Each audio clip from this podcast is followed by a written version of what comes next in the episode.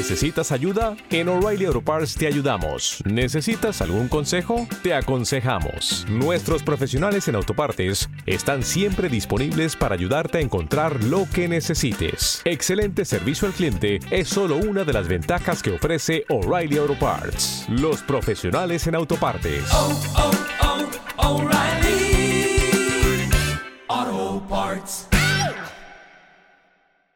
Bienvenido a Casa sobre la Roca, Iglesia Cristiana Integral. En el 2019, año de la clave de Re, queremos que conozcas a Jesús y que ese encuentro transforme tu vida por completo. Hoy, Dios tiene un mensaje especial para ti. Es tiempo de disponer tu corazón. Bienvenido. Bueno, bien, siéntese bienvenido, gracias por estar acá. Y pregunta súper fácil. Siéntese adelantico ahí como para que no le dé frío. Esté cerquita, bienvenidos los que acaban de llegar. Y, y una pregunta súper fácil, una pregunta sencilla, simple, y es, ¿quiénes estamos aquí hoy? ¿Quiénes estamos aquí hoy? Y preparando un poco este mensaje para ustedes, bueno, ya saben que tenemos tres invitados, ¿no?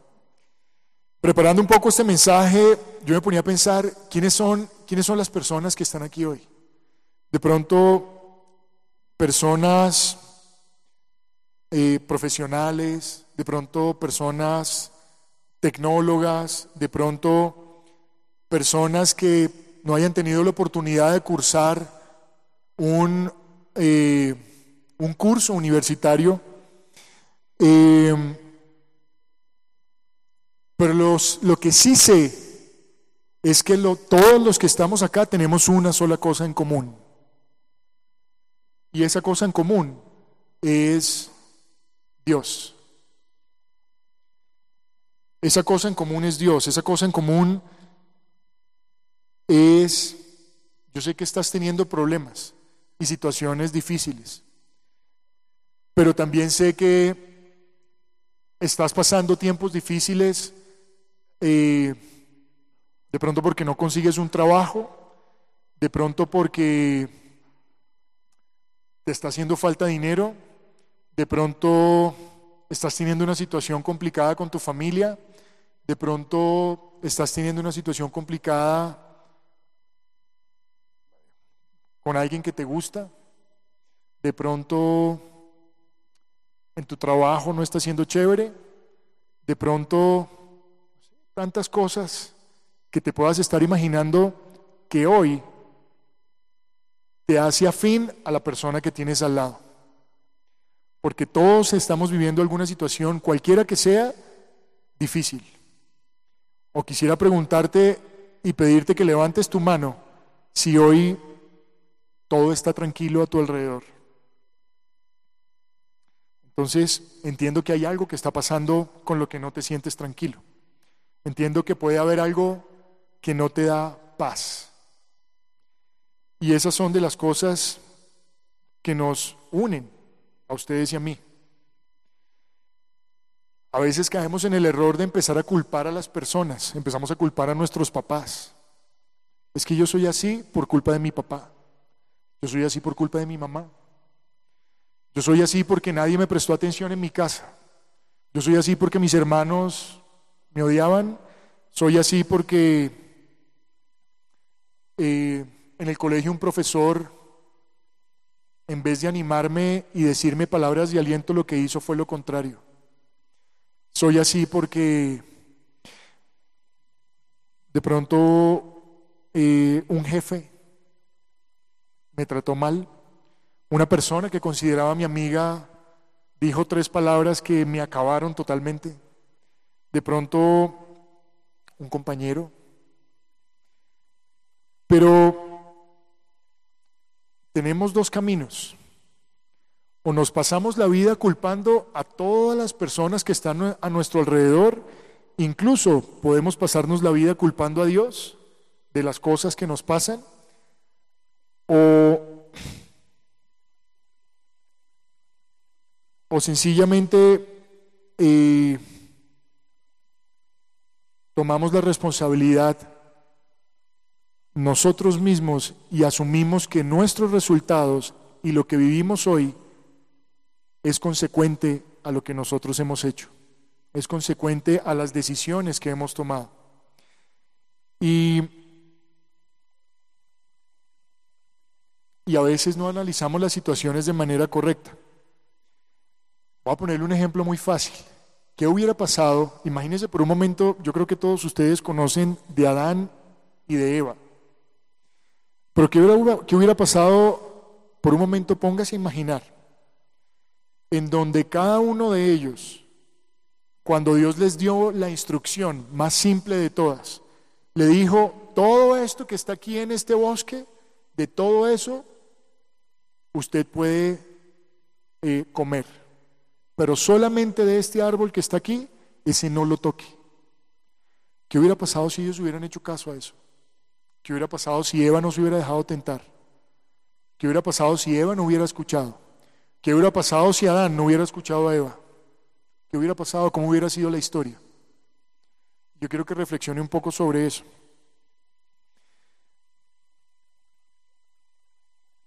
Yo no sé a cuántas personas conocen ustedes de esta generación, de su generación, que se le hayan derribado sus sueños, o incluso a ti. En algún momento de tu vida que hayas dicho, todo lo que yo soñé a mis 20, hoy a mis 25 lo estoy cumpliendo, hoy a mis 30 lo estoy logrando.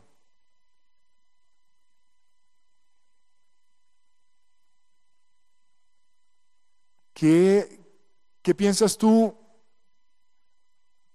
cuando ves una persona que está en una situación como complicada con respecto a, a eso? Y Y si volvemos al ejemplo de Adán y Eva, que ellos tomaron una decisión y simplemente dijeron no a la instrucción dada por Dios. Dijeron, no lo voy a hacer como tú quieres, lo voy a hacer a mi manera. ¿Qué pasaría por un momento, piénsalo, si tú hicieras las cosas como Dios quiere que las hagas? Eh, pero por supuesto que somos doblemente responsables de la forma como hemos transmitido nuestros mensajes, de la forma como, cuando digo transmitido nuestros mensajes me refiero a la forma como tú te comunicas contigo. Hace ocho días hablábamos de esa persona, de, de esos obstáculos que se presentan en la vida y concluíamos que a veces el principal obstáculo eres tú mismo. Tu principal obstáculo puede ser tú. y la pregunta es, ¿qué mensajes son los que tú estás mandando a esa persona que ves ahí en el espejo? ¿Cuáles son las instrucciones que tú le estás dando a esa persona para que viva la vida? Para que se mantenga firme en lo que está haciendo. Para que decida tener los pantalones en el lugar correcto y diga, así quiero vivir. A pesar de las situaciones que podamos estar viviendo cada uno de nosotros. A pesar de las dificultades que hayamos podido atravesar. A pesar de lo que la gente a nuestro alrededor nos diga. Lo quieras o no, hoy tú eres el resultado de tus decisiones. Aquí no hay ningún niño, bueno, de los que están aquí sentados. Es decir, somos adultos todos los que estamos acá. Y eso suena muy fuerte. Incluso para mí suena muy fuerte. Para mí mismo. Cuando digo hoy lo que estoy viviendo es porque yo tomé las decisiones en su momento y hoy estoy viviendo las consecuencias de mis decisiones. Eso tiene un nombre técnico se llama causalidad. Eso no es otra cosa, eso no es un karma para que no se equivoque, no es que usted esté predestinado. El pastor habló el domingo pasado sobre los predestinados. Pero hay una parte en donde Pablo dice que incluso los predestinados también tienen derecho a ser salvos y son salvos. Eso no es otra cosa que causa y efecto. Es decir, que lo que usted hace va a generar un efecto. Si yo me quedo quieto y no me muevo, eso va a generar algo. Si yo me muevo, eso va a generar algo. Entonces, no sé si ha escuchado también sobre la, la ley de la vida, de siembra y de cosecha. Que cada cosa que usted haga, de eso va a recoger. Si usted siembra odio, recoge odio. Si usted siembra amor, recoge amor. Si usted siembra alegría, recoge alegría. Y como dijo nuestro pastor Darío, si usted siembra dinero, seguramente va a recoger dinero. El secreto está es en entender cómo debe usted sembrar, en entender cómo debe usted actuar para que lo que recoja pues haga sentido. Lo quieras o no, en tu vida van a pasar dos cosas siempre, lo quieras o no.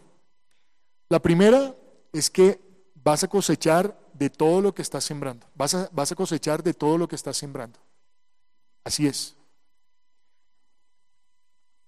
Si siembras servicio, apoyo, colaboración, pues eso mismo vas a cosechar. Si siembras desprecio, como que falta de interés, como que falta de ganas, pues eso vas a cosechar. Entonces, habiendo explicado eso de una manera creo que bastante amplia, vuelvo y pregunto para que entendamos un poco quiénes estamos acá, qué tipo de personas son las que estamos acá y cuáles son las posibles eh, situaciones que podamos estar viviendo. Hay personas, yo les he mencionado en otras oportunidades, hay personas hoy que se quejan por el trabajo que tienen, pero hay otras que anhelan por lo menos tener ese trabajo que tú tienes y del que tanto te quejas. Interesante, ¿no? Hay personas eh, que critican tu relación de noviazgo, pero hay otras que anhelarían tener una relación como la tuya. Interesante, ¿no? Hay personas que podrían estar diciendo, ah, esa vida, esa vida suya sí no sirve para nada. Pero hay otros que pueden estar diciendo, esa que pareciera que fuera una vida que no sirve para nada, quisiera que fuera mi vida. En otras palabras, lo que quiero decir, a veces somos muy ligeros y no apreciamos lo que tenemos a nuestro alrededor. No apreciamos los amigos, los compañeros, la familia, las nuevas cosas que estamos viviendo y disfrutando. Y a veces la falta de apreciar ese tipo de cosas nos lleva a sentirnos mal, nos lleva a sentirnos como que algo está haciendo falta, nos lleva a sentirnos como que las cosas no funcionan y no resultan.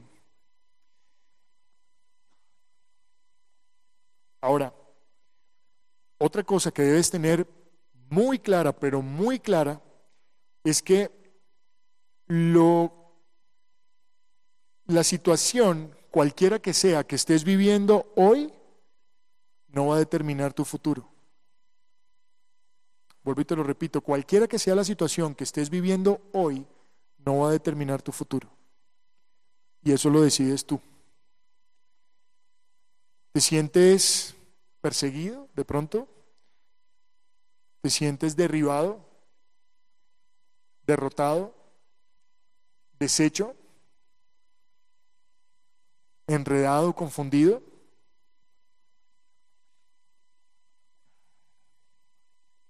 Piensa por un momento en esas palabras. Si te sientes así hoy, ¿te sientes falto de fe?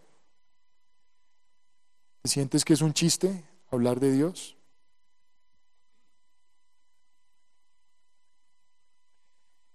No sé, no sé cuál sea lo que peor te tiene hoy a ti aquí hoy. Si de pronto una relación, como decía hace un momento, mala con tu papá, con tu mamá. Rodri, es que yo no conozco a mi papá. Rodri, yo soy hijo único y mis papás me abandonaron. Vivo con mi abuela de pronto una situación académica por la universidad, por algo que estés estudiando. una situación laboral, como decía, o una situación financiera, una situación emocional, te rompieron el corazón no has podido recuperarte, algo en tu salud, o definitivamente diste la batalla perdida de que ya no vas a conseguir a nadie. Es que no eres lo suficientemente bueno como para conseguir un compañero o una compañera que te acompañe por el resto de la vida. Te quiero decir algo, vuelvo y repito, cualquiera que sea la situación que estés viviendo hoy, eso no determina tu futuro, pero cuando se aparece una oportunidad en tu vida, ya es muy tarde para que empieces a prepararte. Lo voy a repetir otra vez. A veces se nos presentan oportunidades en la vida y cuando llega la oportunidad es que decimos, ay, me voy a empezar a preparar sobre eso. Ya es muy tarde, ya no sirve. Este es el momento en el que tienes que estar preparándote. ¿Pero para qué me preparo, Rodri? Pues para aquello para lo que Dios te ha llamado. Para aquello lo que tienes inquieto aquí en tu corazón y en tu cabeza. Si quieres tener un novio espectacular, ¿qué estás esperando para prepararte y ser esa novia espectacular para ese novio, para ese esposo. Y viceversa.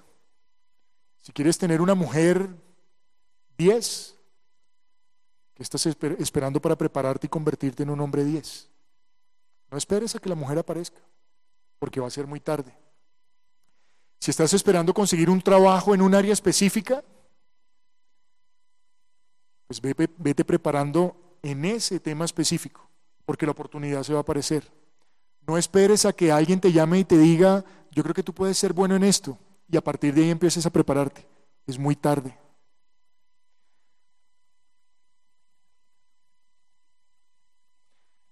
No esperes a que tu papá te preste atención para volverte en un buen amigo de tu papá o en una buena amiga de tu mamá. Es muy tarde.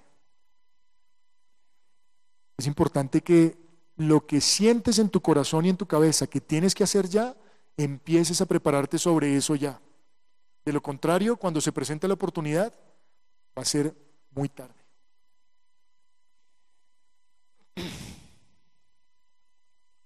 ¿Tenemos el video que te pedí? Mientras alistan ese video, rápidamente, Johan corriendo muy rápidamente más rápidamente, yo quiero invitar a Indira López, una de mis invitadas. Otra de mis invitadas es Joana Arce. Eso, animémoslas.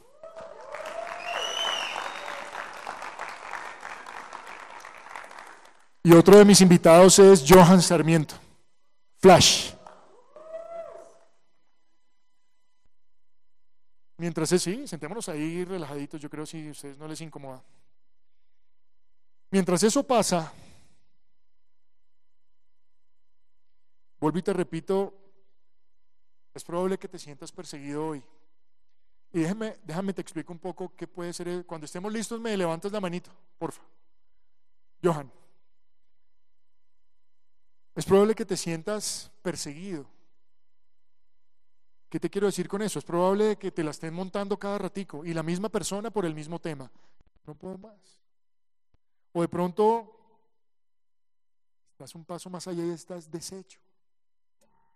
Es que ya ni siquiera me dan ganas de salir a la calle. Ya para qué busco un trabajo. Porque ese con el que te ves todos los días, por las mañanas en el baño cuando te miras al espejo, ese no merece ni siquiera tu respeto. De pronto estoy confundido. Apágame las luces y dispáralo, porfa. Varias veces les he preguntado. John. Eso. Si yo te preguntara, ¿quién eres? ¿Qué es lo primero que te viene a la mente? Soy entrenador de básquetbol. ¿Y si te despojaran de eso? También soy profesor de historia. Ok. ¿Y si te quitáramos eso, quién eres? De acuerdo, soy un gran esposo y también papá. Y Dios no permita que eso vaya a cambiar. Pero si cambiara, ¿quién eres? No estoy entendiendo este Esto juego. no es un juego, John. Dime quién eres. Bueno, soy un hombre blanco estadounidense. Sí, no hay la menor duda de eso. Ponle, y hay ponle algo pausa un momentico, pa, pausalo ahí. Varias veces te he hecho esa pregunta. ¿Quién eres? ¿Quién eres? Y yo no sé si te has tomado el tiempo de resolver esa pregunta. ¿Quién soy? ¿Quién soy yo? ¿Quién es ese que todas las mañanas lo ve en el espejo? ¿Puedo ser Rodri, el director de Nueva Juventud? Pero si eso me lo quitan, ¿quién soy? Puedo ser un papá, un esposo. Ustedes conocen a Gloris, a mis hijas. Pero si eso me lo quitan, ¿quién soy? Ah, Soy un empleado en una compañía de tecnología. Doy charlas de finanzas personales espectaculares. Si eso me lo quitan, ¿quién soy? ¿Quién eres? No sé si te has puesto a pensar en eso. Pero cuando te falta la fe, eso, quien tú eres, es lo que te va a mantener firme. Dale, dale play, por favor. Claro, soy cristiano. ¿Y eso qué significa? Soy seguidor de Cristo. ¿Y qué tan importante es para ti? Muy importante. Interesante. Está muy abajo en tu lista. Oye, espera un momento. Pude haber dicho que era cristiano sí, primero. lo sé, pero no lo hiciste. Escucha, John. Tu identidad va a estar unida a lo que le entregues tu corazón. Y no parece que Cristo esté en primer lugar. ¿Insinúas que soy un mal cristiano? Déjame ser un poco más directo. La última vez que estuviste aquí, tú dijiste que orarías por mí. ¿Lo hiciste?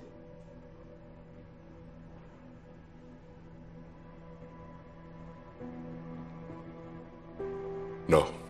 No. Para ser alguien que conoce a Cristo, tus actos no lo demuestran. Y eso hace que me pregunte, ¿qué define quién eres? Perder a tu equipo no solo te decepcionó, te destruyó. Alguien o algo tomará el primer lugar en tu corazón. Pero cuando encuentres tu identidad en aquel que te creó, cambiará toda tu perspectiva.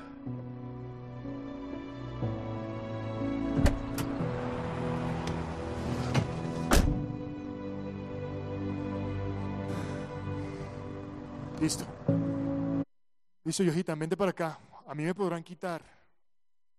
Me podrán quitar el hecho de que sea el director acá en Nueva Juventud.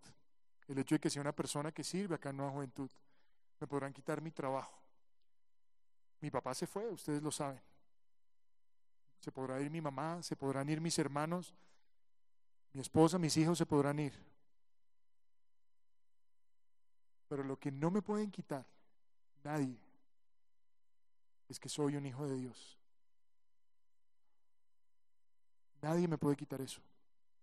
Nadie me puede quitar lo que yo he construido con Dios. Cuando le hablo de construir, es de construir.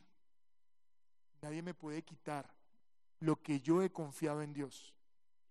Nadie me puede quitar nada de lo que yo he hecho con Dios. Podré tener dinero, podré no tener dinero. Pero cuando estoy en la inmunda, nadie, nadie puede decirme que Cristo no está conmigo. Bien, entonces, gracias por ser valientes, gracias por ser parte de esto, por ser mis cómplices en esto. Y básicamente lo que hice fue eh, hablar con cada uno de ellos y decirles, ¿por qué no nos compartes un poco? Porque ellos son las personas que están más cerca a cada uno de ustedes. ¿Por qué no nos comparten un poco qué es lo que hacen cuando les falta la fe? ¿Quién quiere empezar? ¿Hacemos Pedro, papel o tijera o qué? No, ya me tocó a mí. Hola, buenas noches a todos. Em, yo soy Indira, para los que no me conocen, pero creo que con todos nos conocemos. Em, cuando, bueno, primero que todo, yo creo que, al menos hablando con Joana, yo creo que a cada uno de nosotros nos pasa que cada vez que nos preguntan, cuéntanos qué haces cuando falta la fe, uno no sabe nada. Sí, o sea, uno es como, ay, pero ¿qué digo? ¿Y cómo lo digo? Y, y yo creo que mm, es difícil porque, mm, y a menos a mí me pasa mucho, yo pues, generalmente vivo, uno vive como más pensando en el problema que en las cosas buenas que han pasado. Entonces, enfrentarnos a, al poder como, como al poder hablar de lo que Dios ha hecho en nuestras vidas, creo que la ecuación cambia totalmente y uno tiene que volver a donde uno pertenece. Y como lo decía Rodri, es con Dios. Eh, lo que yo les quiero contar y el tema que pensaba es cuando falta la fe. Cuando él me preguntaba eso, yo pensaba en mí. ¿Qué pasa cuando falta la fe en mí? Y yo tuve un momento de mi vida en que me pasó eso, en que yo perdí la fe en mí. Entonces, quiero que me acompañen al Salmo 42, por favor. Salmo, en mí. Cuando, sí, cuando falta la fe. Entonces dice el Salmo 42, me sacó de la fosa de la muerte, del lodo y del pantano, puso mis pies sobre una roca y me plantó en terreno firme. En una de las versiones de la Biblia dice, y me hizo sacar del pozo de la desesperación, del lodo cenagoso, puso mis pies sobre peña y enderezó mis pasos. Me hizo sacar del pozo de la desesperación a veces uno, yo no sé, yo siento que cuando uno llega acá a la iglesia hay como muchas cosas dándole vueltas a la cabeza a uno y es como, acá todo el mundo está bien, acá todo el mundo se ve perfecto y todo el mundo tiene su vida bien. Y si no, es por el otro lado, es que llevamos mucho tiempo en una iglesia y decimos, yo estoy bien y las cosas están bien. Pero siempre he pensado que el, el, el enfrentarse con uno mismo y con sus como con las cosas que nadie más ve cuando uno cierra su cuarto, cuando se encierra en su cuarto, cuando uno em, está en la soledad, es un cuento aparte. Y yo creo que cada uno de nosotros tiene como una historia que contar y, y algo de lo que nadie sabe los que estamos acá sentados. Es muy chévere uno venir y nos encontramos todos y cómo estás muy bien y cómo te ha ido excelente, pero hay un montón de cosas que no han sido tratados en nosotros. Y muchas veces, como lo decía Rodri, no es porque Dios no quiera, sino porque nosotros no hemos dejado que las cosas pasen.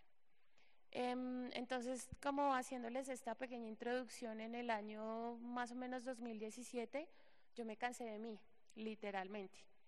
Yo dije como, y les estaba hablando de, yo ya había vuelto a la iglesia, ya había hecho lo que no debía hacer, regresé, estaba a grandes comillas bien, pero era totalmente consciente de que yo no era feliz con lo que yo era, con lo que yo era como persona, con lo que, con lo que me enfrentaba cada noche cuando me acostaba a dormir, lo que no me dejaba dormir, lo que no me dejaba avanzar. Y fue en ese momento cuando yo le dije a Dios, Dios, yo me cansé de ti, de mí, me cansé. Me cansé de lo que soy, me cansé de mis temores, me cansé de mis angustias, me cansé de lo que la gente no ve porque como les digo, yo creo que esa es la lucha más grande. Uno puede, digamos, tener problemas de dinero, uno puede tener problemas todos afuera, todos los problemas afuera, pero cuando uno tiene los problemas adentro, eso es una cosa totalmente diferente. Porque generalmente lo que hacemos, y siempre se lo he dicho a las personas de mi grupo, es callarnos. Es callar, es poder echarle tierrita como los gatos a lo que está pasando y poder seguir con nuestra vida de la mejor forma posible. Pero en ese año yo le dije a Dios, ya Dios, me cansé, no, esto es demasiado duro. Y como les digo, cada uno de nosotros tiene luchas diferentes y cada uno de nosotros sabe que es verdaderamente eso que no queremos como tratar, a eso a lo que, como les digo, como los gatos le estamos, le estamos echando tierrita, ya sea, en mi caso no fue un problema de drogas, no fue un problema de promiscuidad, no fue un problema de, no sé, de dinero, fue solamente un tema de eso, de lo que decía acá, desesperación y soledad y ansiedad. Entonces pensaba en eso, en ese tema, porque, como les digo, generalmente esas son cosas que nadie ve. Y en el momento en que yo tomo la decisión de decirle a Dios, Dios, me cansé de lo que me está pasando, es que puedo empezar a encontrar respuesta a lo que está pasando. Una cosa que me parece bien interesante del versículo que acabamos de, leer es que específicamente eso, es que Él dice que mm, me sacó del pozo. Y yo creo que nosotros en algún momento de nuestra vida tenemos que tocar fondo en ese tipo de cosas gústenos o no nos guste, porque debemos empezar a reconocer que necesitamos una ayuda. Em, yo los invito, o sea, como, como para que lo vayamos evaluando en todo este momento que les voy a hablar, es que podamos ir identificando cuáles son las cosas que de verdad, de verdad, Dios necesita ser tratado, Dios necesita tratar en nuestro corazón. En serio, o sea, seamos conscientes de, de eso, porque si no, pues nada va a pasar. Y yo, como les digo, yo siento que esa es la lucha más grande. Cada uno de nosotros tiene una lucha interna que tiene que ser tratada. Y entonces, como les contaba, llego, digo, Dios, me cansé, me aburrí nomás, siento que esto no me está sirviendo para nada y no sé qué hacer y no sé cómo enfrentarlo. Y es ahí cuando me encuentro con la respuesta de Dios. Mm, siento que para cada uno de nuestros problemas Dios tiene una respuesta diferente. No podemos creer que porque a otra persona le pasó, a mí me va a pasar igual. Y lo único que yo hice fue mm, rendirme. Y yo siento que cuando Dios lanzó la cuerda al pozo, por mucho tiempo no la quise, no la quise tomar para poder salir de allí. Porque generalmente nosotros cuando entramos a, a la vida de cristianos, no nos negamos la posibilidad del riesgo es, es tanta como la, el deseo de que se haga la voluntad de Dios en nosotros, de que todo funcione como Dios quiere, que no nos damos la oportunidad del riesgo, no nos damos la oportunidad de, de qué es lo que va a pasar, de, de, tomar decisiones en nuestra propia vida, de poder avanzar. No nos damos esa oportunidad y yo creo que uno no debe perder la capacidad de asombro con Dios y uno tiene que aprender a tomar riesgos a aceptar que está pasando por algo, pero también que se necesita ayuda y tomar la ayuda de la forma en que mejor venga. Y creo que la ayuda más sincera es la que tiene Dios para cada uno de nosotros. Eh, el hecho de no tomar riesgos a uno lo lleva a, ¿qué? a mantener en el mismo punto. Entonces, ¿qué fue lo que pasó, digamos, en mi caso? Ya había tocado como fondo porque era totalmente consciente de lo que me estaba pasando, pero decido sé que debo cambiar, pero no tomo la decisión de hacerlo. Entonces eso se vuelve un círculo vicioso en donde no, no, no salimos de lo que necesitamos salir, no afrontamos lo que necesitamos afrontar, no, no buscamos la ayuda que necesitamos y no tomamos el riesgo que Dios nos está pidiendo que tome. Y lo que yo quiero que de verdad ustedes se lleven hoy es, es eso, es tomen el riesgo de lo que la vida les está poniendo en este momento, porque esa puede ser la respuesta a lo que ustedes están viviendo por dentro. A veces nos da miedo y decimos, no, pero es que yo como, no sé, ahorita lo que decía Rodri, ¿cómo, cómo voy a emprender una relación si no estoy preparado? ¿Cómo, sí, exacto, lo que decía Rodri, hay que prepararse, pero ¿cómo, cómo, ¿cómo voy a creer en mis sueños si ninguno de ellos se ha cumplido? ¿Cómo voy a creer en mí si nadie ha creído en mí? Y yo les invito hoy de que si ya conocemos cuáles son las respuestas a estas preguntas, tomamos el riesgo de ver el otro, el otro lado de la moneda. Y es lo que Dios dice de nosotros. Y es lo que Dios quiere hacer con nosotros.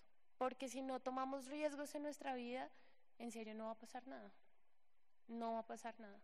Y necesitamos que en nuestra, en nuestra vida pasen cosas. Yo no, yo creo que obviamente con el riesgo, como todos lo sabemos, un riesgo y, y sobre todo con Dios, eso no, o al menos lo he vivido un riesgo con Dios no significa que yo voy a la segura. Un riesgo con Dios es que yo voy a hacer y que Dios va a permitir que las cosas pasen, que tengan como un resultado. Muchas veces no es el que nosotros queremos, porque obviamente queremos que todo salga bien, Pero yo les invito a que de verdad tomemos riesgos sin importar, digamos, el resultado, confiados de que Dios está al control de ese, de ese resultado. Si me entienden, no es como decir, ah, listo, voy a hacer y no. Es, estoy tomando decisiones y estoy tomando riesgos sabiendo que lo que va a pasar después de que yo tome esa decisión y ese riesgo está en las manos de Dios. Esa es la seguridad que tenemos. Entonces yo les invito que si en algún momento se, enfrentan con ustedes mismos y dicen no sé qué hacer, tomen la soga y salgan del pozo. Ese es el riesgo que debemos, que debemos tomar, o sea, no tenemos nada que perder porque ya lo perdimos todo. Y yo creo que eso fue lo que a mí me pasó en el momento en que me encontraba conmigo, sabía que yo ya no tenía nada que perder, absolutamente nada que perder y, y tomar un riesgo, digamos, en ese caso no fue como voy a salir a contarle a todo el mundo lo que me está pasando, sino es afrontar cada situación que se va presentando en mi vida de la forma, de la forma correcta y es obviamente honrando a Dios. Eso es tomar riesgos, es uno poderse levantar y decir, pase lo que pase, lo que voy a hacer hoy lo voy a hacer para honrar a Dios y exponer, digamos, mi corazón a que Dios lo sane y que, y que Él pueda como entrar y tratar esa parte oscura que nadie más conoce. Yo creo que en este momento y como a esta altura del, del, del paseo que llevo 2019 en estos dos años, eh, a mí me falta un montón por aprender, aún no sé cómo, aún tengo episodios de ansiedad por cosas súper pequeñas, aún eh, me da temor afrontar mis problemas, aún no sé cómo llevar mis sueños a donde los quiero llevar, no sé cómo afrontar las posibilidades que Dios ha puesto en mi, en mi camino. Pero lo más como interesante de todo este asunto no es que me quedo encerrada en mi ansiedad y en mi depresión, sino que puedo, digamos, abrirlo, puedo tomar el riesgo cada día de decir, hoy voy a ver qué es lo que va a pasar con Dios. Ese es el lado más positivo de esta situación y es que estoy en un, me siento en un constante aprendizaje donde me doy muy duro, muy duro, porque creo que uno consigo mismo es más crítico que con cualquier persona pero donde con mi corazón expuesto delante de Dios tengo la seguridad de que cada cosa que está pasando en mi vida está pasando con un propósito. Eh, yo les invito como de verdad a dejar al menos de lado el delante de Dios cada una de las cosas que no nos dejan estar bien, porque es el lugar donde deben estar. Sí, hace poco hablaba con alguien y, y, con Sebas también hablábamos del tema de um, de la película Una mente brillante y si la han visto bien y van a entender muy bien lo que les voy a decir, pero, pero hay cosas que de nuestra vida que no se van a ir. Pablo, de verdad, no sabemos si su aguijón nunca se fue. Hay cosas de nuestra vida que nunca se van a ir, hay temores que nunca se van a ir, hay, hay, hay angustias que nunca van a dejar pasar, hay recuerdos de nuestro pasado que no nos van a dejar tranquilos pero cada día tenemos la decisión, tenemos que tomar la decisión de que eso no nos siga afectando. Yo los invito para este tiempo como de fin de año, donde es difícil, donde, como lo he hablado con, mis, con las personas de mi grupo, donde es tan duro, donde uno se da tan duro por lo que ha hecho y por lo que no, es que cada día tomemos la decisión de, de dejar como esas cosas malas a un lado y poder levantar nuestra mirada y enfocarnos en Dios. Eh, volviendo al Salmo 42, eh, les invito a leerlo hasta el versículo, es que no sé por qué no me sale acá subrayado, pero bueno, hasta el 4. Entonces dice, puse en el Señor toda mi esperanza. Él se inclinó hacia mí y escuchó mi clamor. Me sacó de la fosa de la muerte, del lodo y del pantano. Puso mis pies sobre una roca y me plantó en terreno firme. Puso en mis labios un cántico nuevo, un himno de alabanza a nuestro Dios. Al ver esto, muchos tuvieron miedo y pusieron su confianza en el Señor. Dichoso el que pone su confianza en el Señor y no recurre a los idólatras ni a los que adoran dioses falsos. Bueno, el, quinto también es, muchas son, Señor mi Dios, las maravillas que tú has hecho, no es posible enumerar tus bondades en favor nuestro. Eh, justamente ayer, en, ah, no, antier, antier en un evento que hubo en el colegio, eh, estuve ahí como encontrándome con mi pasado, con personas que en algún momento aplaudieron verme mal, que en algún momento dijeron, eh, así es como debe estar, y estamos hoy, estoy hablando de personas de la iglesia, estoy hablando de personas que que, que creo tienen una relación con Dios, o la verdad no lo sé, pero mm, tuve la oportunidad como de volverme a encontrar y de poder como otra vez, como les digo, encontrarme otra vez con mi pasado. Y fue muy chévere ver cómo, cómo ellos no esperaban que yo estuviera pasando por lo que estoy pasando ahorita. Como la gente sigue esperando que uno siga igual, cuando la verdad las cosas están cambiando. Y digamos, fue para mí como bastante, fue un, fue un momento de mucha paz entender que lo que ha pasado en mi vida, del momento de mi pasado, de lo que ha pasado, de lo que el 2017 dejé al 2019, es muy chévere ver cómo ha pasado eso, cómo han pasado una cantidad de bendiciones que yo no me esperaba, cómo, cómo de verdad ha valido la pena tomar el riesgo. Que he perdido, sí, he perdido un montón, que me ha dolido y también me ha dolido muchísimo más, pero todo ha valido la pena, todo ha valido la pena, cada respuesta que ha llegado de parte de Dios ha valido la pena, no porque sea buena, sino porque ha sido de parte de Dios. Porque sí han habido cosas duras, han habido cosas difíciles, pero poder ver a estas personas y poder decir, sentir la tranquilidad por dentro, Dios tomé la decisión correcta. La decisión correcta fue haber creído en ti. Entonces, eso es como lo que les quiero dejar, no pierdan la fe en ustedes y si la van a perder, si en algún momento van a decir, hoy pierdo la fe en mí, estoy cansado de lo que soy yo, tengan la tranquilidad de que Dios ya está lanzando la cuerda al pozo para sacarnos de ahí y cada uno debe tomar la decisión y el riesgo de que esas cosas pasen. Eso era lo que les quería compartir hoy. Ah, no.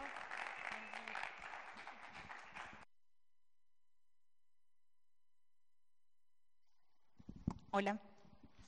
Eh, para quienes no me conocen, pues mi nombre es eh, Joana Arce.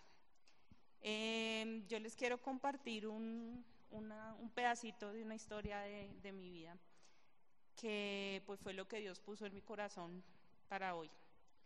Resulta que mm, pues todo empezó con una oración muy fuerte de mi parte con Dios, porque mm, como contaba Indira, también estaba en un momento de desesperación.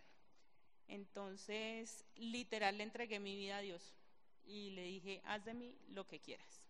Ya no voy a hacer más, me cansé. Em, meses después, literal, Dios empezó a hacer cosas en mi vida, cosas que yo no esperaba y que no eran agradables para ese momento. Terminé con una relación de muchos años, que fue muy duro para mí. Em, un amigo mío murió. Todo esto ocurrió en un lapso de un mes y me quedé sin trabajo. Entonces, eh, fue muy fuerte en ese momento de mi vida que, que, todo eso estuviera ocurriendo como al mismo tiempo. Mm, yo no era cristiana en ese momento, pero a partir de ahí empezó mi vida como, como una mujer cristiana. Eh, a los como cinco meses eh, conseguí trabajo resulta que de esa relación nosotros habíamos invertido en un apartamento. Entonces eh, yo decidí que me quedaba con ese apartamento. Y eh, empezó entonces todo el tema de, bueno, tengo que entonces hacer algo porque tengo que darle la parte que le corresponde a él. Entonces empezó mi tema de, del crédito con el banco. Y un tema que debía demorarse dos, tres meses, se demoró más de un año como año y tres meses. Eh, al tiempo también en, en, el trabajo se dio la oportunidad de que me contrataran directa por la compañía y me dijeron, Joana, el contrato pues va a ser directo, pero el sueldo va a ser el mismo. No, le va, no va a haber aumento de sueldo y pues eso es lo que le ofrecemos. Y resulta que ese proceso también se demoró más de un año. Eh, durante todo ese año, pues difícil, ¿por qué? Porque tenía la obligación, porque tenía la presión de esta persona, necesito la plata, necesito la plata, necesito la plata. Entonces empieza uno a, pensar, bueno, ¿qué hago? Lo vendo, eh, se lo entrego, y, y durante todo ese tiempo Dios siempre me decía, no, yo te di eso, tienes que tenerlo, es para ti. Y yo, ok Dios, pero ¿cómo le doy la plata a este personaje?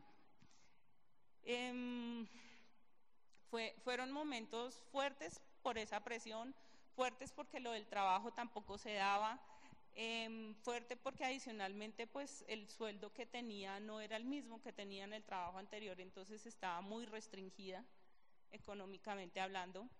Eh, pero también fue un proceso muy bonito porque como les digo, pues yo empecé mi vida como cristiana. Y durante ese mismo año, a pesar de todas esas dificultades, em, tuve, tuve a Dios de mi lado y, mm, tuve procesos de, perdón, tuve proceso de sanidad, tuve proceso de decisiones con Dios eh, personales de mi vida, de cómo iba a ser mi vida de ahí en adelante. y, y pues a pesar de las dificultades, pues yo decía, no vuelvo atrás. O sea, sé que tengo estos problemas, Dios tiene el control y así como le entregué mi vida y le di un revolcón, pues algo hará también porque no puedo seguir actuando en mis fuerzas. Em, al momento, de un momento a otro, en el trabajo me dijeron, listo, Joana, ahora sí. La empresa la va a comprar otra empresa, entonces ahora sí le vamos a hacer su contrato y resulta que le vamos a subir el sueldo. Y, ese le vamos a subir el sueldo no fue poco. El, el aumento de sueldo fue considerable. Y yo decía, bueno, gracias a Dios. Y resulta que también durante ese tiempo el banco, al tiempo también me dice, listo, Joana, ahora sí, firmemos papeles, ta, ta, ta. Resulta que durante ese año pues se siguió pagando la cuota y adicionalmente me dijeron la tasa de interés ya no es esa, sino que es menos. Entonces la cuota que iba a pagar cuando empecé el trámite del banco también bajó considerablemente. Y, ahí es cuando dice uno, vale la pena la espera, o sea, no, no, es, no es al azar, Dios actúa hasta en eso. Em, después de, de ese tiempo, pues nada, resulta que, bueno, del, banco me dijeron firmemos y, yo alcancé a decirle a esta persona, listo, ya ahora sí, vamos a firmar papeles. Y me dicen del banco, resulta que como usted firmó contrato con otra empresa, toca esperar tres meses por la antigüedad de la empresa. Entonces, otra vez el problema por, por ese tema, pero bueno, pasaron, ya había esperado año y punta, pues esperemos un poquito más. Y y pues Dios, Dios obró, o sea, cosas, cosas sobrenaturales digo yo porque yo estaba en mi conciencia de que no iban a haber beneficios, que no iba a ganar más sueldo, que la cuota iba a quedar alta, entonces muy posiblemente iba a tener que vender cosas. Y, pero Dios fue fiel conmigo. Y como les decía, en todo este año y punta que pasó, pues fue un proceso de prueba porque mm, uno no ve la salida. Uno, uno ve el problema como descendida, el problema, el problema y no ve la salida. Y a veces nos pasa así con Dios, ¿no? tenemos el problema, queremos actuar en nuestras fuerzas, pero no hay salida. Y mm, así como esa oración inicial con la que les dije que, iba a empezar la historia, yo digo que, que tenemos que ser así constantemente, o sea, entregarle literal y rendirnos a Dios, porque a veces queremos hacer las cosas a nuestra manera y nos equivocamos. Cuando uno le entrega a Dios, inclusive las decisiones pequeñas de cada día, Él obra. Y, seguro, seguro es lo mejor. Mejor de lo que nosotros podemos esperar. Em, yo, yo que aprendí de ese proceso, aprendí que, que uno debe ser obediente con Dios, porque en muchas de, las situaciones en las que yo estaba, yo quería era como buscar la solución ya, y Dios me decía, no, quieta, quieta. Y que uno tiene que, mm, sanar el hecho de, perdonar, de perdonarse a sí mismo, de pedir perdón, em, que uno tiene que, que buscar apoyo. Para mí fue muy, muy importante el apoyo, por ejemplo, de, de acá de Nueva Juventud. Como les digo, empezaba mi vida de cristiana, tenía todos esos rollos y para mí venir aquí fue un apoyo súper grande. Empezar con Dios fue un apoyo súper grande. una de las personas que no está aquí con nosotros hoy, pero es Diana Celis, para mí fue increíble, esa mujer, cómo la usó Dios. Y, y es tener también en cuenta eso, ¿no? No es la persona, es Dios usándola. Em, en este momento de mi vida también tengo ciertas dificultades ya, otro tema eh, no financiero. Y, hace poco tiempo estaba literal sin fe. Cuando Rodri nos dijo, hablen de cuando falta fe, yo le dije, no, Rodri, o sea, yo no tengo la fe por el suelo, yo necesito, es una dosis de fe al mil por ciento. Y, y lo que me está ayudando ahorita es literal volver a entregarle a Dios. Em, creerle, porque a veces recibe uno las promesas de Dios y uno no le cree. Uno dice, eso le pasa a los demás y a mí no. Y si Dios te dice algo, Dios lo hace. Y estoy segura que cuando uno empieza a creerle a Dios, Él también empieza a orar y empieza a dar cositas de respuesta. Y eso me está pasando ahorita. Y por eso yo creo que tuve la valentía de sentarme acá y, contarles esta parte de mi vida, porque a pesar de que fue hace poco, semanas, días, que, que tenía mi fe por el suelo, Dios ha sido tan bonito conmigo que, que me ha dado promesas y me está levantando con su palabra, con las personas que él utiliza, porque utiliza personas para levantarnos a uno con, cuando tiene este tipo de, de dificultades. Yo le quiero, les quiero regalar este versículo que es Romanos 10, 17 y dice, así que la fe viene como resultado de oír el mensaje y el mensaje que se oye es la palabra de Cristo. Aferrémonos a su palabra. Yo creo que aquí todos tenemos promesa y así no veamos las cosas y, y pensemos que no esté pasando nada, eh, él, él lo hace en su tiempo, en su momento y cuando sea el momento preciso. Eso era lo que quería compartirles.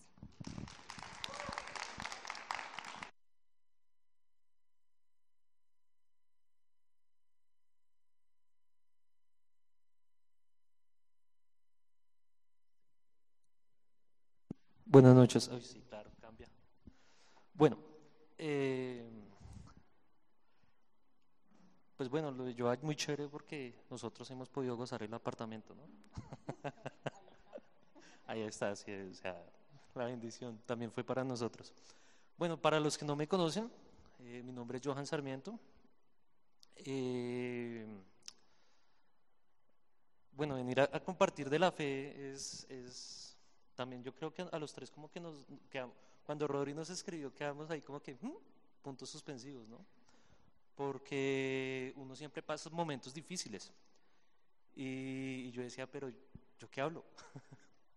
¿Yo qué hablo? Porque también uno, la fe de uno a veces fluctúa y la situación de uno fluctúa muchísimo.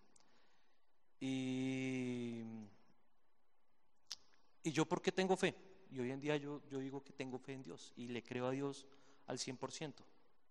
Y aunque uno como hombre es, es terquito y a veces como que la me embarra, pero yo puedo decir, listo, yo reacciono, hago un feedback y perdón Dios y, sigo para adelante con Dios siempre. Y, y, yo pensaba en este tema y yo decía, bueno, yo porque de verdad hoy tengo fe. Y las cosas ahí como que se alinearon, ahí las estrellas, toda la vaina, el tema llegó.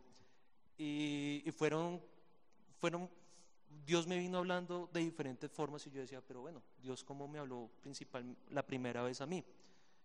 Y yo porque llegué a ser cristiano fue porque a través de una situación muy difícil de mi vida también, donde económicamente, familiar, eh, amistades, sentimental, o sea, todo en mi vida se arruinó. O sea, literalmente yo estaba en la inmunda, como uno dice. Y pues yo sabía que existía un Dios, y mi familia era, es cristiana. Yo sabía que, que existía un Dios, pero, pero yo no le creía a Dios. O sea, yo como que, sí, por ahí hay alguien que, que dice ser Dios, pero, pero pues, bueno, sé que existe pero hoy en día creo en Dios y le creo a Dios. O sea, en cuatro años eso lo he reafirmado al 100%. sé que hay un Dios y le creo a Dios. ¿Por qué ha pasado todo eso? O sea, eso lo he podido reconfirmar y reconfirmar y Dios me lo ha reconfirmado en cuatro años prácticamente. Y, y cuando yo estaba pasando esta situación, yo duré un, un tiempo con depresión, con varias cosas, y mi hermana, que es para mí es, es un ángel, eh, bueno, esta semana me tocó enviarle una carta porque ya está en el encuentro de mujeres y yo decía, bueno, yo qué le escribo a mi hermana. Y, ahí Dios me dijo, "Recuer- recuerda que en parte tú estás aquí porque ella oró por ti. Y mi hermana oró por mí, no sé, 14 años. Y fue un- una oración fuerte que ella misma me lo comentó y, con, lágrimas en los ojos. Y el primer versículo que Dios me regaló a mí, que yo decía, pero pues, o ¿cómo yo comienzo una relación con Dios? Fue el de Isaías 41:10. Y yo esa parte de la vida, yo la llamo así que no temas. Esa es mi parte de la vida que yo la llamo así, así que no temas. ¿Y qué dice Isaías 41:10? Dice, así que no temas, porque yo estoy contigo. No te angusties, porque yo soy tu Dios. Te fortaleceré y te ayudaré, te sostendré con mi, mi diestra victoriosa. Y ese fue el primer versículo que Dios me, me regaló a través de mi hermana. Y, y bueno, ahí han pasado varias situaciones. Yo llegué aquí siendo una persona diferente. eh, Dios me ha transformado y, y a través de esa transformación mi fe se ha incrementado, ¿cierto? Los picos siempre van subiendo, sí, a veces baja, pero cuando la fe, mi fe sube, yo le creo cada vez más a Dios, cada vez más a Dios. O sea, yo digo que la fe en Dios no tiene un límite, y porque Dios no tiene límites. Entonces, eso, eso es algo que yo, yo aprendí en, en- en- en todo este tiempo. Pero lo mismo, llegué al mismo tema y decía, pero yo qué hablo, o sea, si, si, si yo todavía, ¿sí? Nada. Pero decía, retomé nuevamente ese, ese, ese versículo y, y en sí Dios me ha fortalecido mucho en mi vida, porque, porque yo, yo volví a ese momento en mi vida que, que estaba con depresión y, y, y pues esto solo lo conté una vez y lo vuelvo a contar, y yo en ese momento de mi vida yo pensé en el suicidio. Y pues bueno, Dios, Dios me regaló una hija que ya fue parte de la estrategia de Dios del que yo esté hoy acá. Entonces, son cosas que Dios te regala que uno muchas veces no ve para que tu fe incremente. Entonces, cosas tan pequeñas o cosas tan grandes, Dios le regala a uno y uno y, Dios a uno se lo pone ahí en la frente, ahí, ahí directo, pero uno no los ve. Y uno se hace el ciego y mira para otros lados. Pero cosas como esas, si, si uno se da cuenta y de verdad uno, uno comienza a tener la relación con Dios, dice Dios está ahí. Yo digo Dios está ahí. ¿Y cómo no voy a tener fe en Dios si Él lo ha hecho todo ahí? O sea, de manera directa o indirecta, Él siempre ha estado ahí en mi vida. Entonces, bueno, yo comencé ahí, ahí a, a fortalecerme, porque eso fue la promesa que me dio Dios, que me va a fortalecer, porque yo definitivamente yo venía, yo estaba destruido totalmente. O sea, físicamente, sentimentalmente, en mi cabeza tenía luchas. eh, no es que no las tenga ahorita, sí las tengo. Casualmente hablaba con un amigo y decía, esta semana he tenido, verdad, una lucha mental fuertísima, pero fuertísima, fuertísima, es fuertísima. Y, y yo no le hablaba a Dios, yo- pues yo no sé por qué. Yo le decía a, a, Rodrigo y decía, porque a veces los hombres nos queda más difícil hablar con Dios que, las mujeres con Dios. Y bueno, nada, pues yo decía, nada, tengo que seguir ahí, nos hemos apoyado ahí con, tengo unos amigos que también son una bendición, que eso es Dios, tener amigos que te incrementen la fe y que te apoyen en esos momentos duros, que digan, venga, parcero, tal cosa, tal otra, no, venga, oramos, venga, oramos, oremos, porque es que me siento aquí así.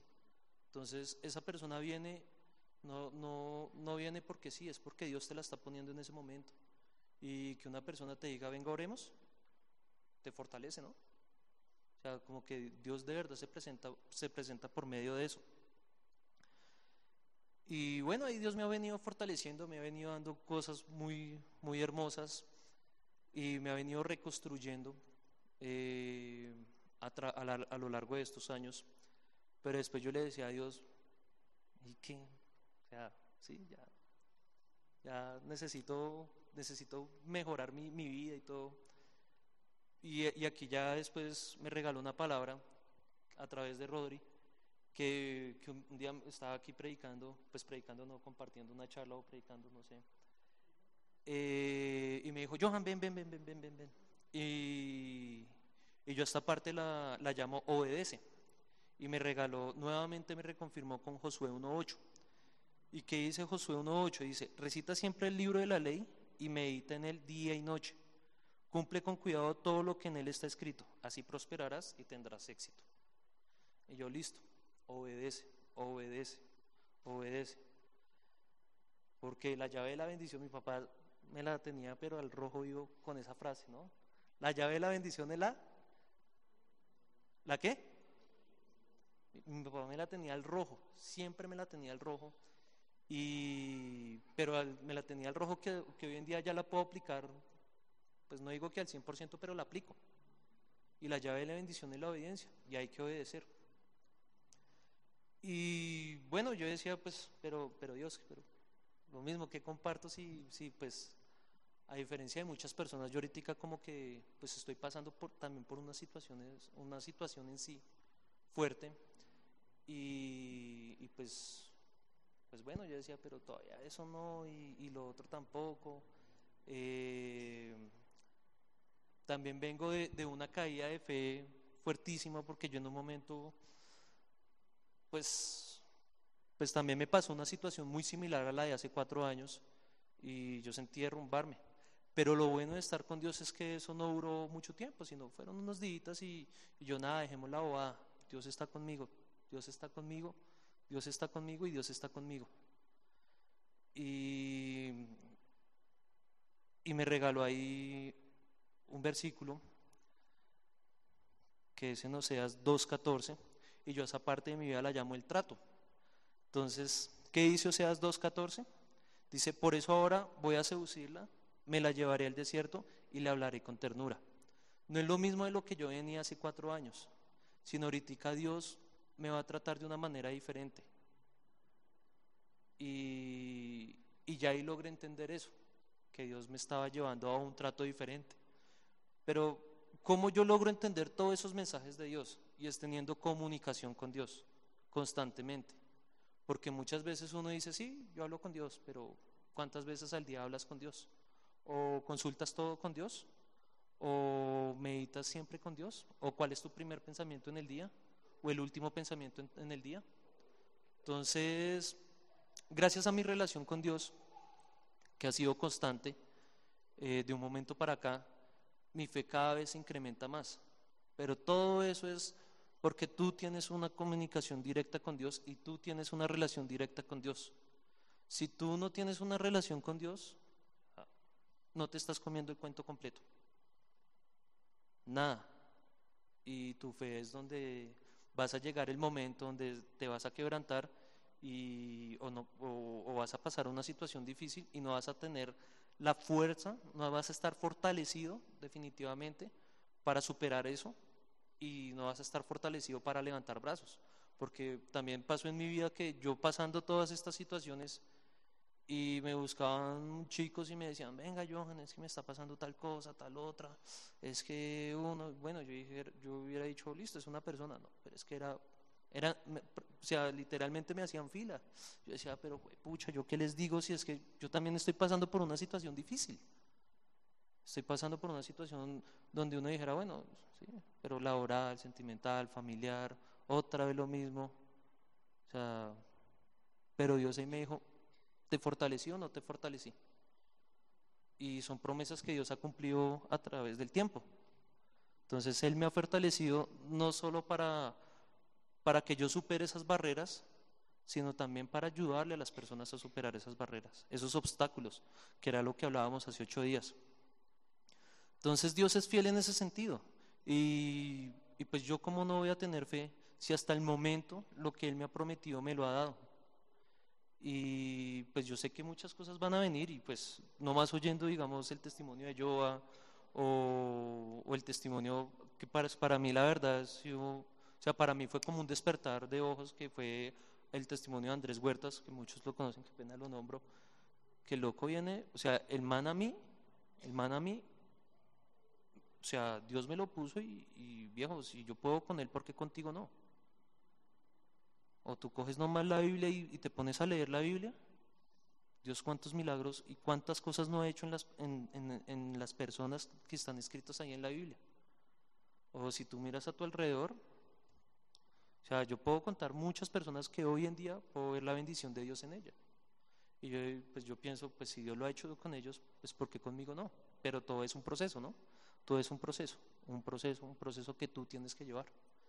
Entonces, ya para lo último que, que, les voy a contar, y es, yo me puse a reflexionar un momento, decía, pero ¿por qué yo no puedo como que, como que avanzar, como evolucionar?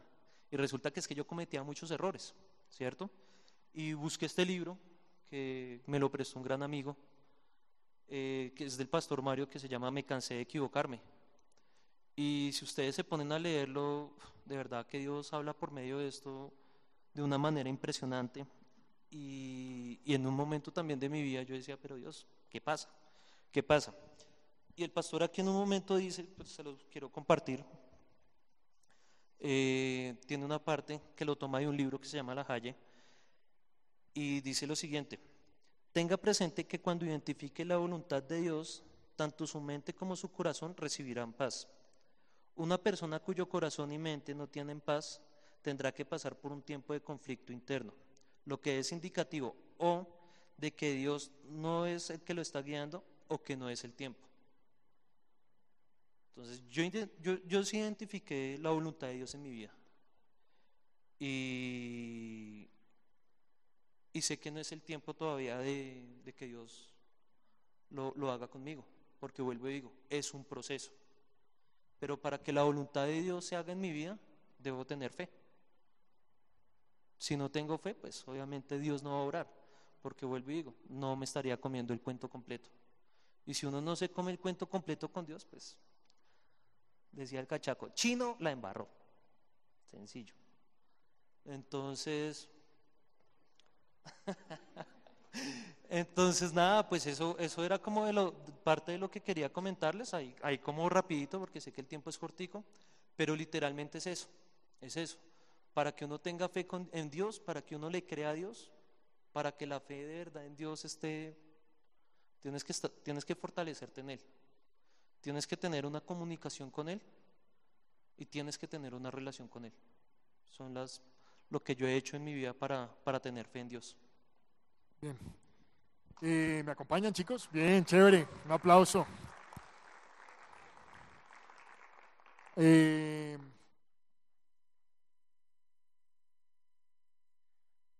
eh, quédense ahí, no, tranquilas, tranquilos, quédense ahí.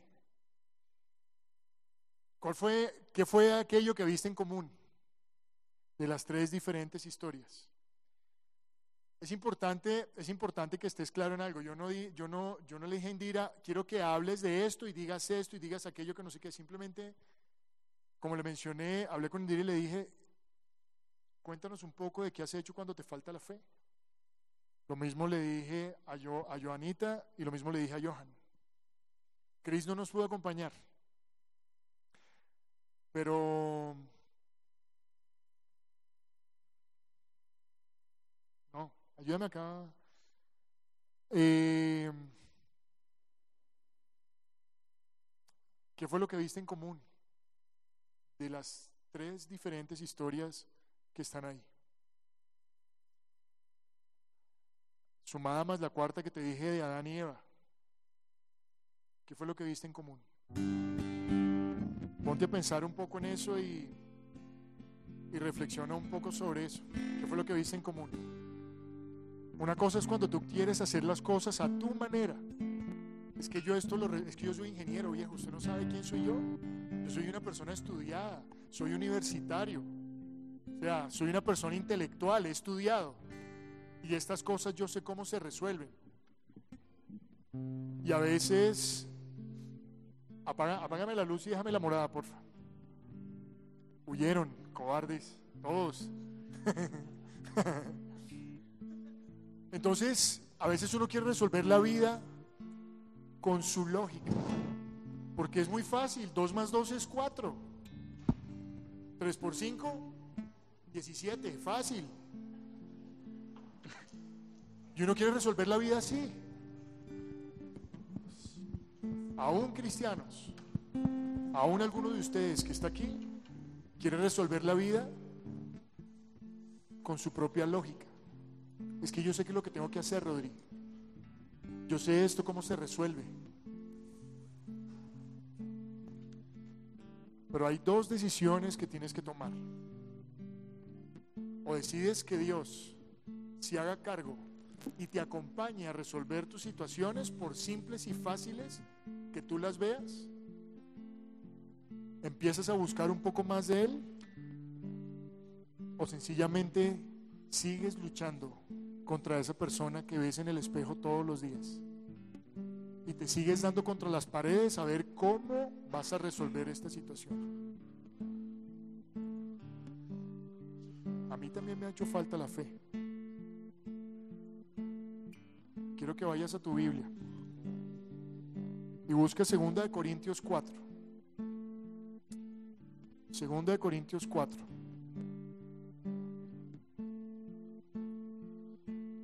Versículo 8 al 9. Asegúrate de leer con alguien que esté ahí a tu lado ese versículo bíblico, por favor.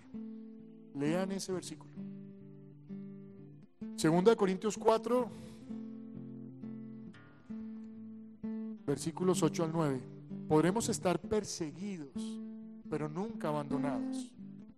Podremos estar derribados, pero nunca destruidos. Nos veremos atribulados en todo, pero nunca seremos, estaremos abatidos, perplejos, pero no desesperados. Esto es palabra de Dios, chicos.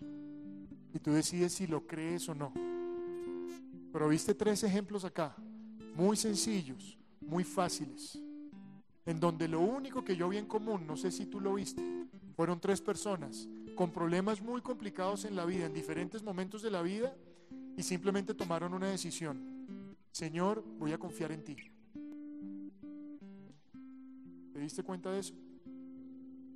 Tres historias diferentes, en donde la conclusión es la misma. Ahora es a tu manera, ya no quiero más que sea la mía. Ya me cansé. Y tienes que decidir en dónde vas a poner tu fe. Tienes que decidir en quién vas a confiar. Tienes que decidir si vas a dejar que Dios se haga cargo de tu vida o simplemente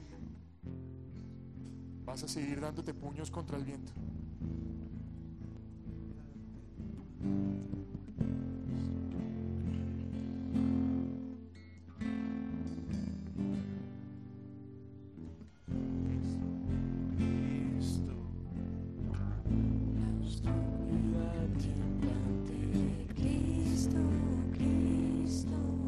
Ahí tus ojos.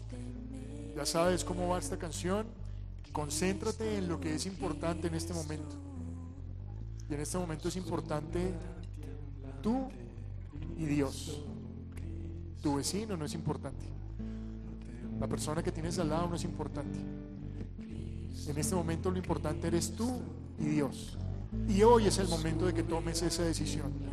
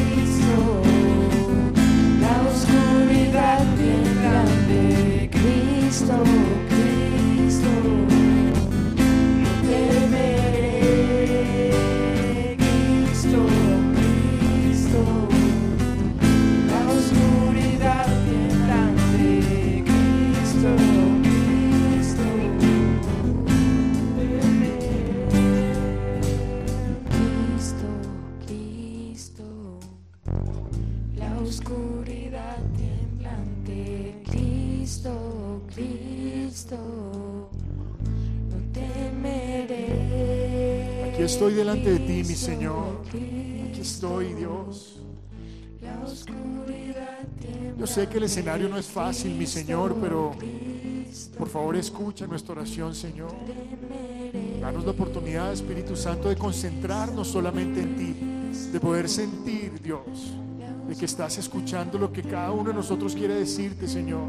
De pronto no salen las palabras, Dios, de pronto el pensamiento no, no me da más allá, Señor, pero, pero tú sabes lo que está pasando en mi cabeza, Señor, en cada uno de los que estamos acá. Tú sabes lo que está pasando ahí en el corazón, Dios. Ayúdame, Señor. Ayúdame en el nombre de Jesús, te lo pido. Ayúdame a encontrarme contigo una vez más. Ayúdame a encontrar eso que me inquietó en algún momento de mi pasado para poder decir, Dios, tú eres de verdad, Señor, tú eres real. Yo quiero confiar en ti. Ayúdame, Señor. Sigue mis palabras con tu oración. Ayúdame, Señor. Ayúdame, Señor Jesús. Ayúdame a encontrar esas respuestas que no he encontrado. De pronto me siento cansado de querer resolver todo a mi manera. De pronto me siento cansado porque las cosas no se están dando como, como yo quiero que se den. De pronto me siento cansado porque vengo luchando durante muchos meses ya, Dios. Son muchos los meses que he venido haciendo lo mismo, lo mismo, lo mismo, lo mismo y no veo un resultado. Simplemente déjame entender qué pasa. Dices en tu palabra, Señor. Dices en tu palabra que podré sentirme perseguido, pero nunca abandonado. Que podré sentirme derribado, pero nunca destruido. Que podré verme atribulado en cualquier cosa que haga, pero nunca abatido, nunca perplejo. Ni tampoco desesperado, Señor. Ayúdame Dios a mantenerme fuerte. Ayúdame, ayúdame Dios a mantener mi fe firme. Ayúdame Señor a confiar. Ayúdame Señor a mantener mi fe. A partir de hoy, repite conmigo, a partir de hoy, no te escucho, a partir de hoy, Señor Jesús, a partir de hoy, tomo la decisión de confiar en ti, de creer en ti. Solo no puedo. Te necesito. Te necesito, Señor. Y te declaro como mi Señor y mi Salvador. Ayúdame a vivir de manera tal que pueda agradarte solamente a ti. Con eso para mí es suficiente, Dios. Repite, con eso para mí es suficiente, Dios. Con que mi comportamiento, con que mis actos y mis pensamientos sean de tu agrado. Eso debería ser suficiente. Gracias, Dios, por escuchar nuestra oración. Gracias, Dios, por este tiempo. Gracias, Señor, por usar personas y ponerlas a mi alrededor, a nuestro alrededor, a compartirnos de ti. Gracias por levantar mi fe. Gracias porque en ti puedo confiar. En nombre de Jesús. Amén. Y amén. Bien, si pasaron cosas, regálale un aplauso a Dios. Prendamos la luz, Javi. Porfa. Gracias. Ahora sí. Time to change. Entonces, eh, chévere. Veo que todos los que están acá ya los conocía desde siempre. Entiendo que todos han hecho su oración de fe. Como saben, es nuestra última reunión. Y como todos los años, tenemos fiesta.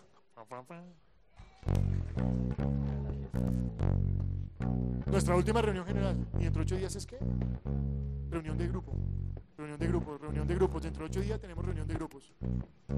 Tenemos fiesta primero de diciembre, ¿no? Fiesta primero de diciembre. Vamos a hacer, eso es un domingo. Vamos a hacer un asado y eh, un asado bailable y vamos a divertirnos como ya lo usted lo ha visto y ha compartido con nosotros en ese en ese tiempo. Entonces, eh, ¿les parece chévere o no? Eso veo, ¿no puede? ¿Primero de diciembre no está o qué?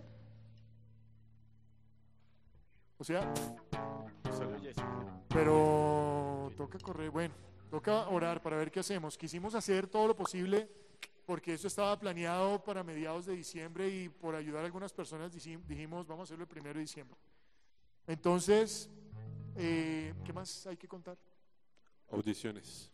Audiciones de worship son el Ven- 30. 30 de noviembre, eso es sábado. Sí, señor.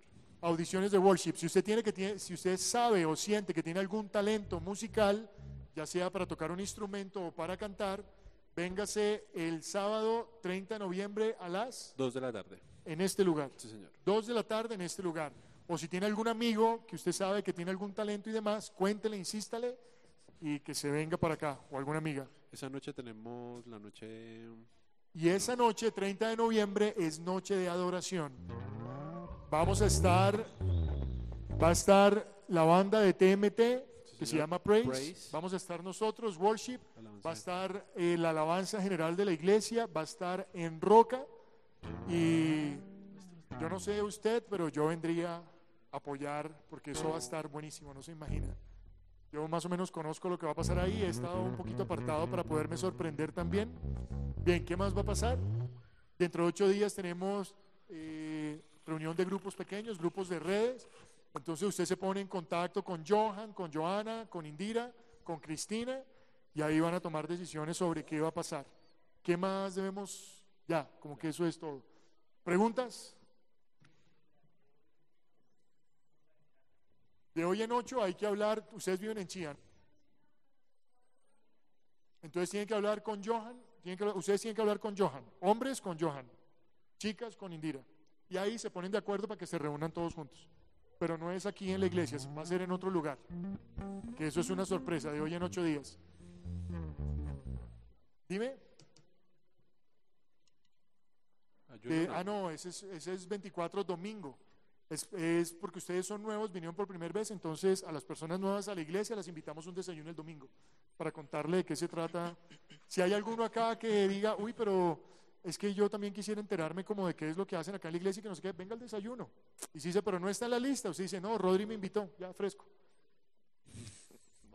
Usted paga simplemente, me deja ahí con la persona, me deja 25 mil pesos y ya. Pero que, pero que la verdad. Bien, ¿qué más hay que contar? ¿Estamos? Entonces, siendo las 7.25, Dios les bendiga, qué chévere verlos, gracias por venir, gracias por estar acá, espero que se hayan llevado un mensaje de parte de Dios espectacular. Sabemos que Dios llegó a tu corazón con una palabra especial. Repite en voz alta, después de mí, esta sencilla oración. Amado Jesús, te doy gracias. Reconozco que soy pecador, pero también reconozco que tú, Jesús, eres Dios, que te hiciste hombre, moriste y resucitaste. Te abro la puerta de mi corazón. Haz de mí la persona que tú quieres que yo sea.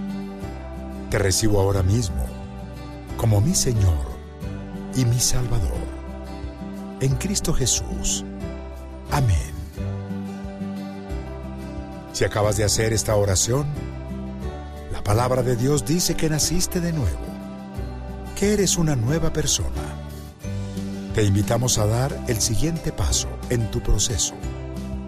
Somos una iglesia de amor y queremos acompañarte y ayudarte en esta nueva vida. Ingresa a www.casarroca.org. Conéctate, crece, sirve. Seguimos en contacto.